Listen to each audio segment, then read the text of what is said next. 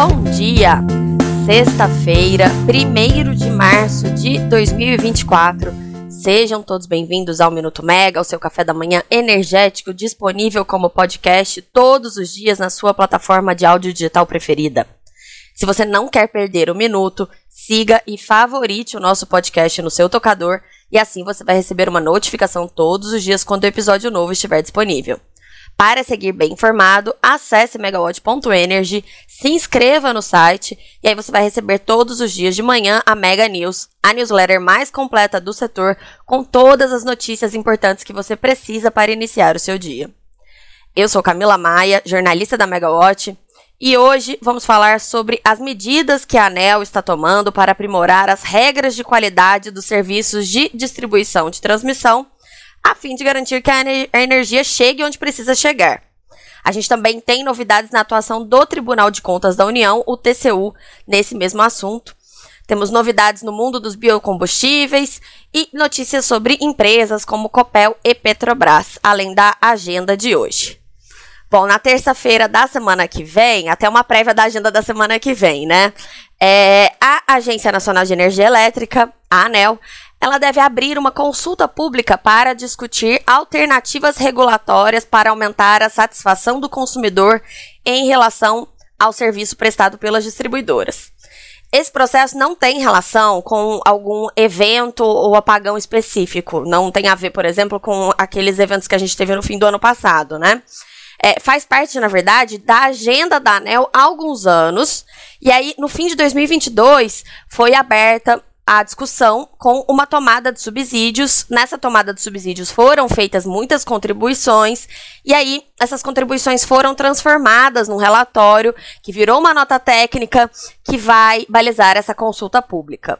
É, esse é o rito para discussões complexas como essa. Primeiro, a ANEL faz a tomada de subsídios, aí desenha os potenciais cenários que vão para consulta pública, e aí depois disso que a diretoria da agência pode ou não publicar uma nova resolução sobre o tema, e aí fazer realmente alterações práticas nas regras. A justificativa do início dessa discussão foi uma análise que foi feita sobre o indicador de satisfação do consumidor residencial com os serviços prestados pelas distribuidora, distribuidoras de energia. É, segundo a agência, esse indicador ele nunca alcançou a nota 70 de 100 e ele está abaixo de 60 desde 2021. O desempenho brasileiro também está abaixo do de outros países que usam metodologia semelhante e até mesmo abaixo de é, outros serviços públicos, como telefonia aqui no Brasil. É, só para a gente ter uma ideia, em 2022, apenas duas das 53 concessionárias de distribuição, é, bem pequenas, que atendiam apenas 0,02% das unidades de consumo do país, tinham nota superior a 70 e um quarto das empresas estava com nota abaixo de 50. É, isso em 2022, então antes da gente ter é, as crises que foram acentuadas aí no ano passado. Dada a impossibilidade do consumidor de trocar de distribuidora, então, mesmo um consumidor livre, ele acaba ficando preso na distribuidora porque existe o um monopólio natural de quem faz a gestão da rede. Então, mesmo no mundo em que todos possamos escolher de quem comprar energia, é, a gente vai continuar sendo atendido na questão da rede pela mesma empresa. E aí, é, dessa forma, a ANEL entende que as empresas elas têm menos estímulo para buscar a satisfação dos consumidores. Ela opera ali pelo, pela questão financeira. E por isso é, seria necessária essa, essa, atuação regulatória. E uma das principais mudanças que, tá, que vai estar nessa consulta pública é, se refere aos critérios que são utilizados no cálculo do fator X. O fator X é um mecanismo que permite o compartilhamento com os consumidores dos ganhos de produtividade das distribuidoras. Então, quando vai haver evento ali é, de revisão tarifária, é, a ANEL também calcula o fator X daquela distribuidora. E esse é um elemento, então, da tarifa, ou seja, a sua mudança ela resulta em incentivos às distribuidoras, porque mexe no bolso delas. É, vou falar de forma bem generalizada, porque são questões bastante técnicas, né? Mas existe uma componente de qualidade no fator X, que é o fator XQ. E hoje, essa conta, ela considera alguns indicadores é, que tão de importância menor, né? É, é um indicador que está defasado, digamos assim, porque ele considera é, o indicador de nível de serviço telefônico. Hoje, o indicador, o serviço né, telefônico, ele é muito menos usado pelos consumidores que usam as redes sociais ou outras formas para reclamar da, da sua concessionária. É, também usa um indicador que mede a frequência das reclamações, que é outro indicador que também está defasado. E aí, a mudança pode envolver a adição de novos indicadores nessa conta é, em substituição a esses. Por exemplo, é, existe um índice de solução de demandas que contempla também as reclamações registradas pelos consumidores na plataforma consumidor.gov.br. Eu, inclusive, uso essa plataforma. É, outra questão é o cumprimento de prazo de serviços comerciais e de novas solicitações de conexão.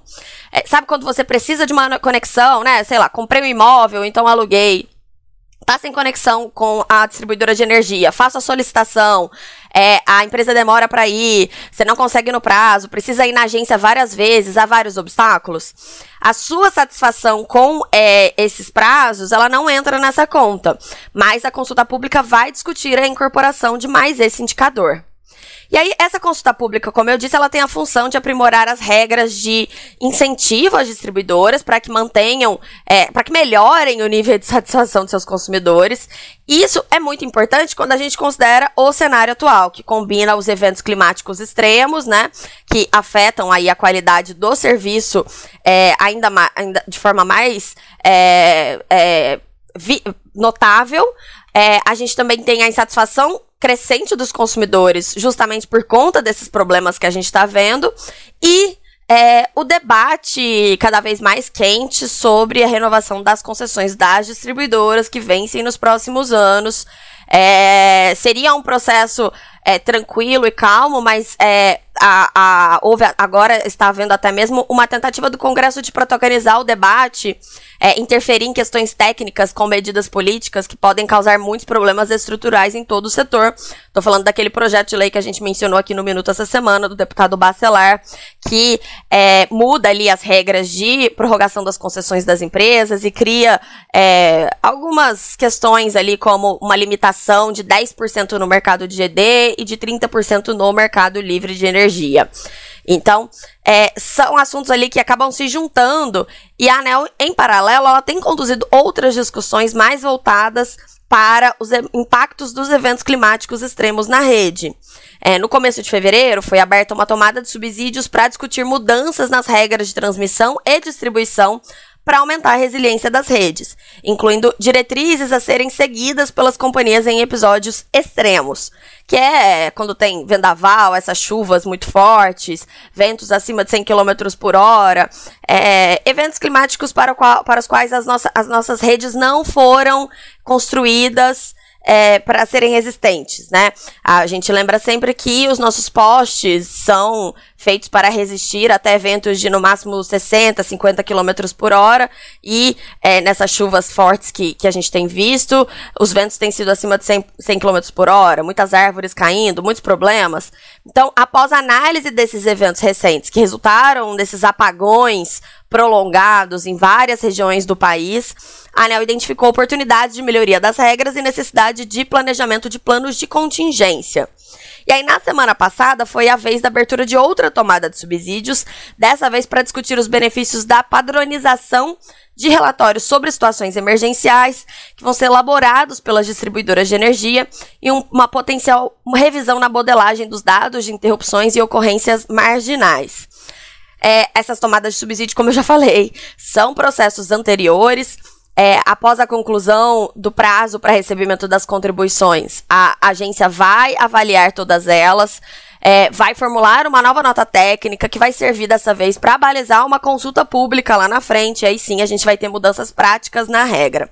A gente está falando, por exemplo, da autorização para que as distribuidoras possam compartilhar equipes em diferentes áreas de concessão.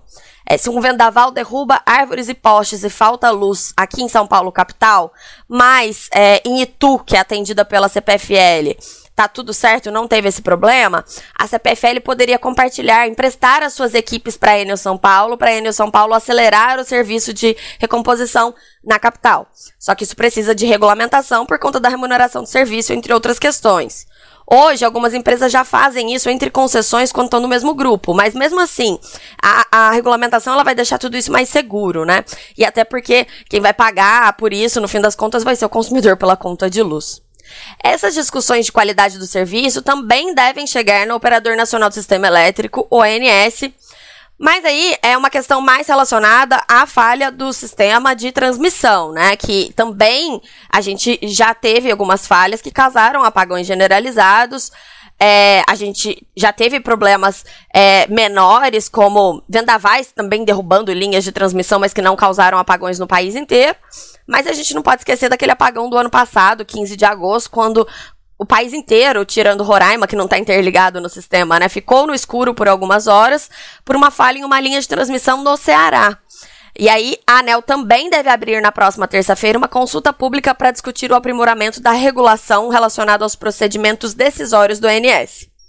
Falando nesse apagão de agosto de 2023, o Tribunal de Contas da União, o TCU, decidiu nessa semana fazer uma análise aprofundada sobre esse evento e aí vai investigar as medidas que foram tomadas pela ANEL, pelo ONS e pelo Ministério de Minas e Energia para avaliar se foram medidas adequadas e se houve falhas.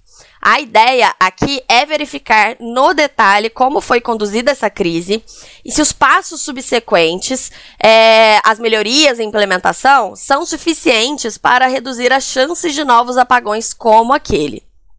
Além de uma falha na linha de transmissão do Ceará, aquele apagão de agosto de 2013, ele teve uma outra causa, que foi uma falha na atuação de equipamentos de geradoras renováveis próximas da linha. A gente falou bastante sobre isso aqui, porque apenas uma, uma, uma, falha em uma linha de transmissão não resultaria nos problemas em cascata que a gente viu em todo o país por conta da redundância da rede. E aí o ONS, de imediato, ele não conseguiu identificar o problema porque os modelos apontavam que não havia problema, mas na prática a gente via que havia. E aí o que se descobriu depois de uma investigação foi que não, não foi que esses equipamentos de geração deixaram de gerar energia, mas eles também deveriam fornecer outros serviços, serviços ancilares, como os tais controles de reativos. São questões técnicas que garantem que a tensão fique estável e a rede não tenha problemas. E aí, esses equipamentos em questão, eles tiveram uma performance aquém do prometido pelos fabricantes. Ou seja, houve uma discrepância entre os dados fornecidos pelos geradores e a sua real eficácia na operação. E aí o TCU quer verificar se o ONS e a ANEL já tomaram as medidas necessárias para evitar que isso volte a acontecer e se as regras de comissionamento das usinas eólicas e solares são adequadas. Porque o que se descobriu depois do apagão foi que não há um incentivo, uma penalidade para os geradores caso os equipamentos é, não, não, não, não operem da forma como deveriam operar. E essa discussão, ela deve ir além, ganhar mais importância ainda, porque ela pode falar sobre as regras de constrain off.